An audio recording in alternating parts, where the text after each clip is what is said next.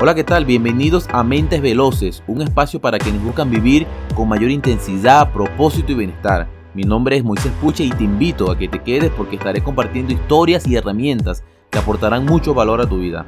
Así que ya lo sabes, este espacio es para ti, esto es Mentes Veloces.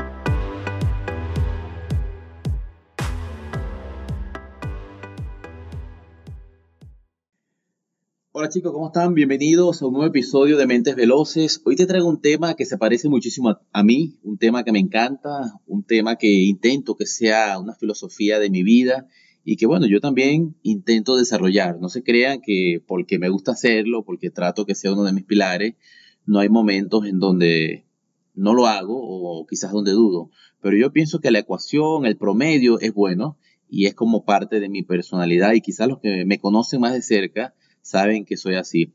Le podemos llamar en el diario vivir una persona terca, una persona persistente, desde la óptica más positiva o más negativa. El nombre que tú le quieras poner está bien. Pero pienso que uno de mis lemas de vida es que debemos intentarlo. No nos podemos dar por vencido en las primeras de cambio. Pienso que las personas que alcanzan sus metas, que logran cosas importantes, son aquellas que han perseverado, que se lo han propuesto y que han superado los distintos desafíos y adversidades que la vida les pone en el diario vivir. Y a veces hablamos de historias increíbles donde personas superaron eh, grandes obstáculos, pero yo pienso que para superar grandes dificultades también debemos solventar las cosas del diario vivir. Como les dije al principio, pienso que es una cualidad de nuestra personalidad que debemos aplicar en el día a día. Y yo siempre en mi vida y en la de otros, siempre estoy pendiente de cómo las personas reaccionan ante las circunstancias. Y a veces noto que se rinden muy fácil, a veces noto que se resignan y a veces también veo otras personas que admiro por su tenacidad y por su gran capacidad de superar las cosas que, que se les presentan. Yo te quiero comentar tres historias que me pasaron a mí muy comunes, donde quizás te pueda ejemplificar mejor esa cualidad que he intentado desarrollar por años. Una experiencia que me pasó hace algún tiempo fue que yo terminando mi carrera universitaria me solicitaban en mi país, me pedían un documento que se llama o se llamaba, no sé si lo siguen pidiendo, la prueba de actitud académica. Resulta que cuando uno sale de bachillerato, en mi país hacen esta fulana prueba para orientarte a cuál es tu vocación o a cuál carrera tú debes tomar. También esta prueba para algunas de las personas que tomaban era la inscripción o el boleto directo a algunas de las universidades públicas más importantes del país.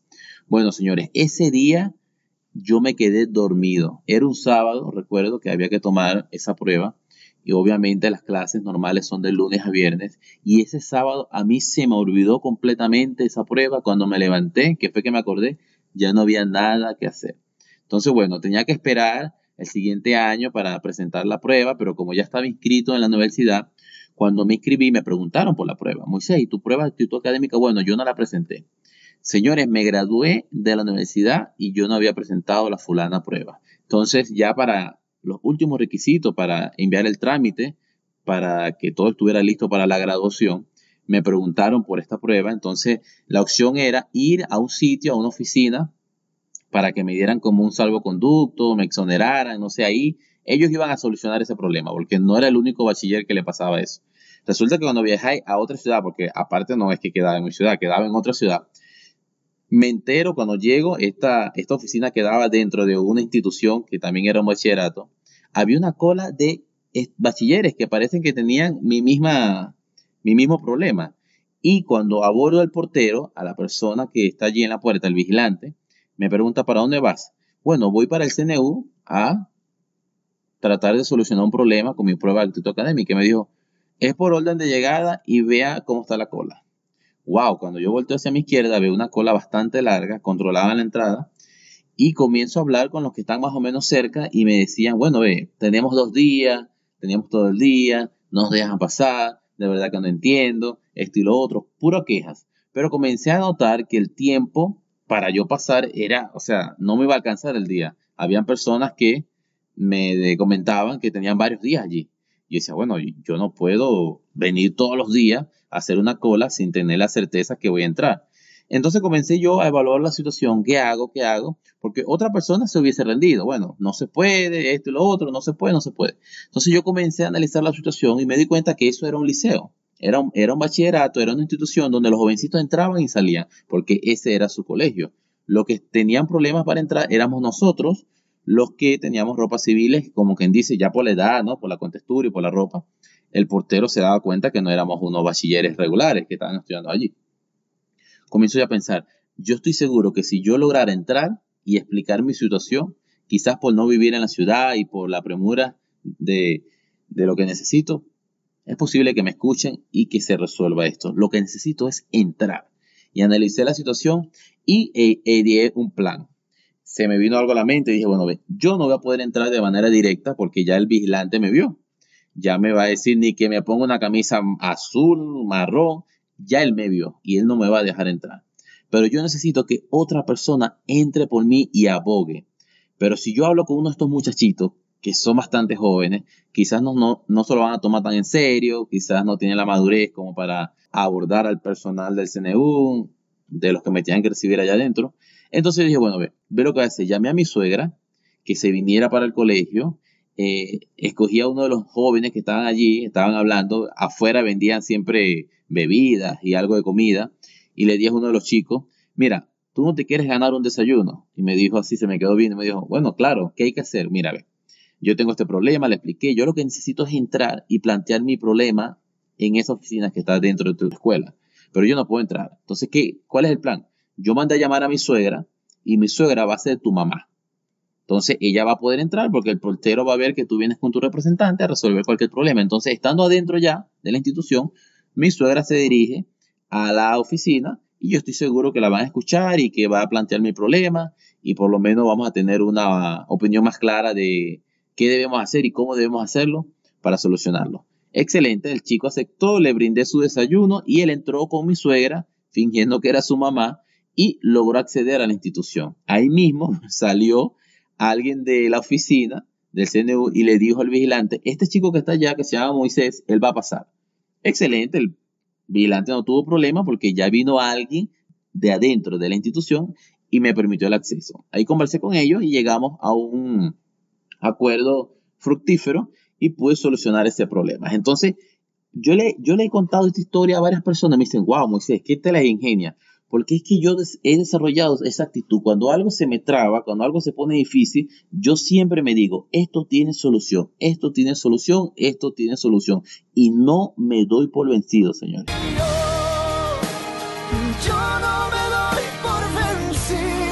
Cuando yo sé que tengo argumentos, cuando yo sé que tengo razones para luchar y para lograr esa meta por muchas trabas que se me pongan, yo intento siempre no rendirme al primer intento.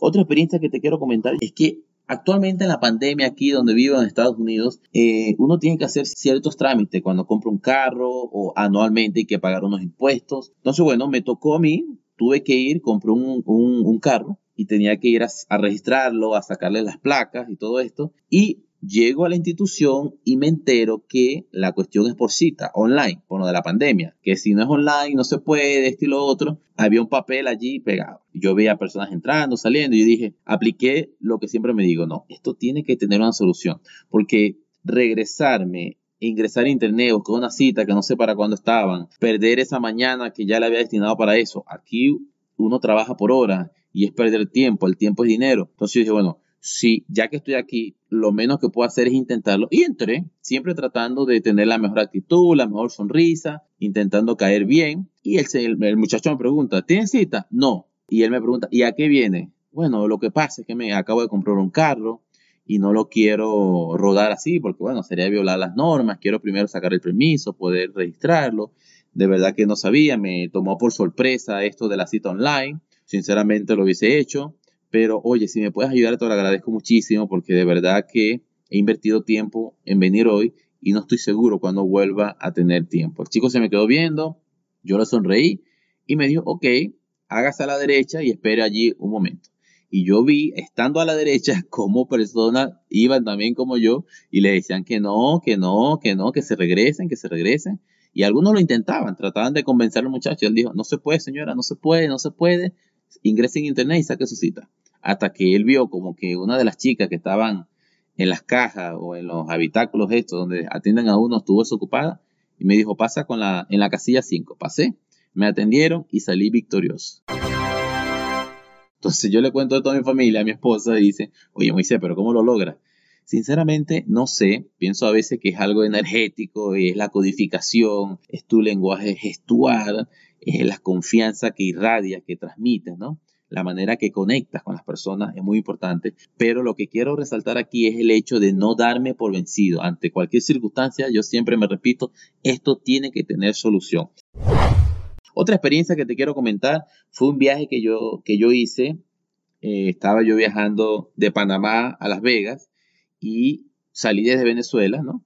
Yo solamente llegué a, Las a, Panamá como un pasajero en tránsito. Yo dormí esa noche allí en Panamá y el día siguiente iba a abordar para Las Vegas. Entonces cuando llego, el día siguiente ya que voy a abordar para Las Vegas, me dice la chica de la aerolínea, eh, disculpe señor Moisés, no va a poder abordar porque algo así como el vuelo está sobrevalorado. Utilizó un término que no recuerdo bien, que yo pedí explicación y me decía que mi asiento estaba garantizado, pero que el peso de mi maleta no. Y me explicaba la chica que los aviones llevan también algunas encomiendas, algún tipo de carga, que no precisamente es, es la de los pasajeros.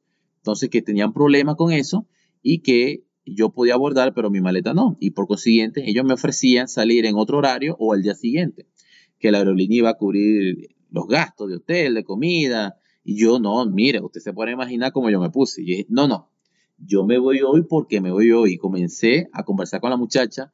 Vi que no quería como aceptar mis argumentos y le dije la célebre frase, discúlpame, necesito hablar con tu supervisor. Es mi derecho como cliente de esta aerolínea. Bueno, el señor vino, eh, un poco más razonable. Mi argumento era, mira, ve, si yo soy un pasajero que ya está en tránsito, si yo pesé mi maleta en mi país y ya ustedes saben cuánto pesa, si yo estuviera pagando un sobrepeso, quizás ustedes pudieran venir a decirme, mira, señor Moisés, su maleta pesa más de lo normal y no la podemos abordar porque ya teníamos una planificación y no contábamos con ese peso extra que usted está pagando, pero que es extra. Mi maleta está en el rango de mi derecho como pasajero debido a mi pasaje, a mi boleto. Entonces, no me puedes venir a decir tú hoy que estoy en tránsito, que estoy en Panamá, que no es mi destino final, que no me puedes abordar porque ustedes vendieron de manera irresponsable más boletos o se comprometieron con empresas de carga cuando lo primero que tienen que hacer es garantizar por lo menos lo que ustedes mismos ofrecen en los boletos a cada usuario. El Señor dijo, bueno, es verdad, Moisés, Señor Moisés, discúlpenos, vamos a hacer los arreglos pertinentes, pero cuente con que usted hoy se monta en ese avión con su maleta. Y yo le dije, bueno, si yo me tengo que llevar la maleta en el pasillo, pues me la llevo. Porque ustedes no saben si yo soy una persona obesa y peso mucho o peso poquito. Entonces me acabas de decir que mi puesto está garantizado y que el problema es con la maleta. Entonces, bueno, mi maleta se va, así sea al lado mío en el pasillo, pero se va, porque yo hoy tengo que llegar a Las Vegas por diversas razones. Tengo personas que me van a buscar, ya se ha hecho una logística, no puedo estar otro día aquí en Panamá. Así que yo les agradezco que cumpla con su palabra y la honre y me haga abordar el día de hoy. Bueno, me pasaron y abordé. Entonces allí en la cuestión del chequeo de la maleta conocí a otras personas que se la aplicaron, no se defendieron y la dejaron. Entonces, señores, puedo pasar toda la noche contándoles muchas experiencias donde no me he dado por vencido, donde he tratado de encontrar una solución, una solución siempre bastante lógica, ¿no? Cuando yo estoy ante una situación que sé que no puedo ganarla, que sé que estoy pidiendo clemencia, que sé que, bueno, sinceramente, humanamente no se puede hacer, bueno, yo ya bajo los brazos y más bien trato de codificarme y de replantear cuál es el siguiente paso a tomar. Pero cuando veo una posibilidad, por muy pequeña que sea, lucho, lucho y lucho hasta que lo consigo. Así que lo que te quiero enseñar es que aprendamos a desarrollar ese arte de no darnos por vencido. Las cosas en la vida no siempre van a ser fáciles, las cosas en la vida a veces van a ser un poco complicadas y no sabemos por qué. Y algunas en particular vamos a notar que se ponen un poquito más difíciles de lo común. Pero donde quiera que vayas, cual sea tu meta, por favor no te rindas. Desarrolla esa habilidad de por lo menos no, no rendirte a la primera lucha por tus metas, lucha por tus objetivos, siempre hay una solución. Mira, lo único que no podemos evitar en esta vida es la muerte. Pero fuera de eso, yo pienso que muchas cosas tienen solución. Y no es solamente una cuestión de interpretación, de lo que yo pienso, sino de cosas lógicas. Porque como digo, cuando yo sé que no tengo la razón o no hay manera de, hacerlo, bueno, uno recapacita y hay que ser bastante lógico también. Pero en nuestro diario vivir, por favor, no te rindas a la primera. Lucha por tus sueños, lucha por tus metas y espero que estas experiencias te hagan reflexionar y que cuando se te presente alguna situación de tu diario vivir me puedas recordar con cariño y no te puedas rendir. Inténtalo. ¿Qué puedes perder si lo intentas? Lo que vas a ganar es experiencia. Aunque no lo alcances, bueno, transitate un camino que seguramente algo te enseñó. Así que ya lo sabes, este ha sido otro episodio más de Mentes Veloces, donde te compartí algunas experiencias que me han enseñado a la importancia de perseverar y, de no darme por vencido y desarrollar esta habilidad que es avanzar, avanzar y avanzar.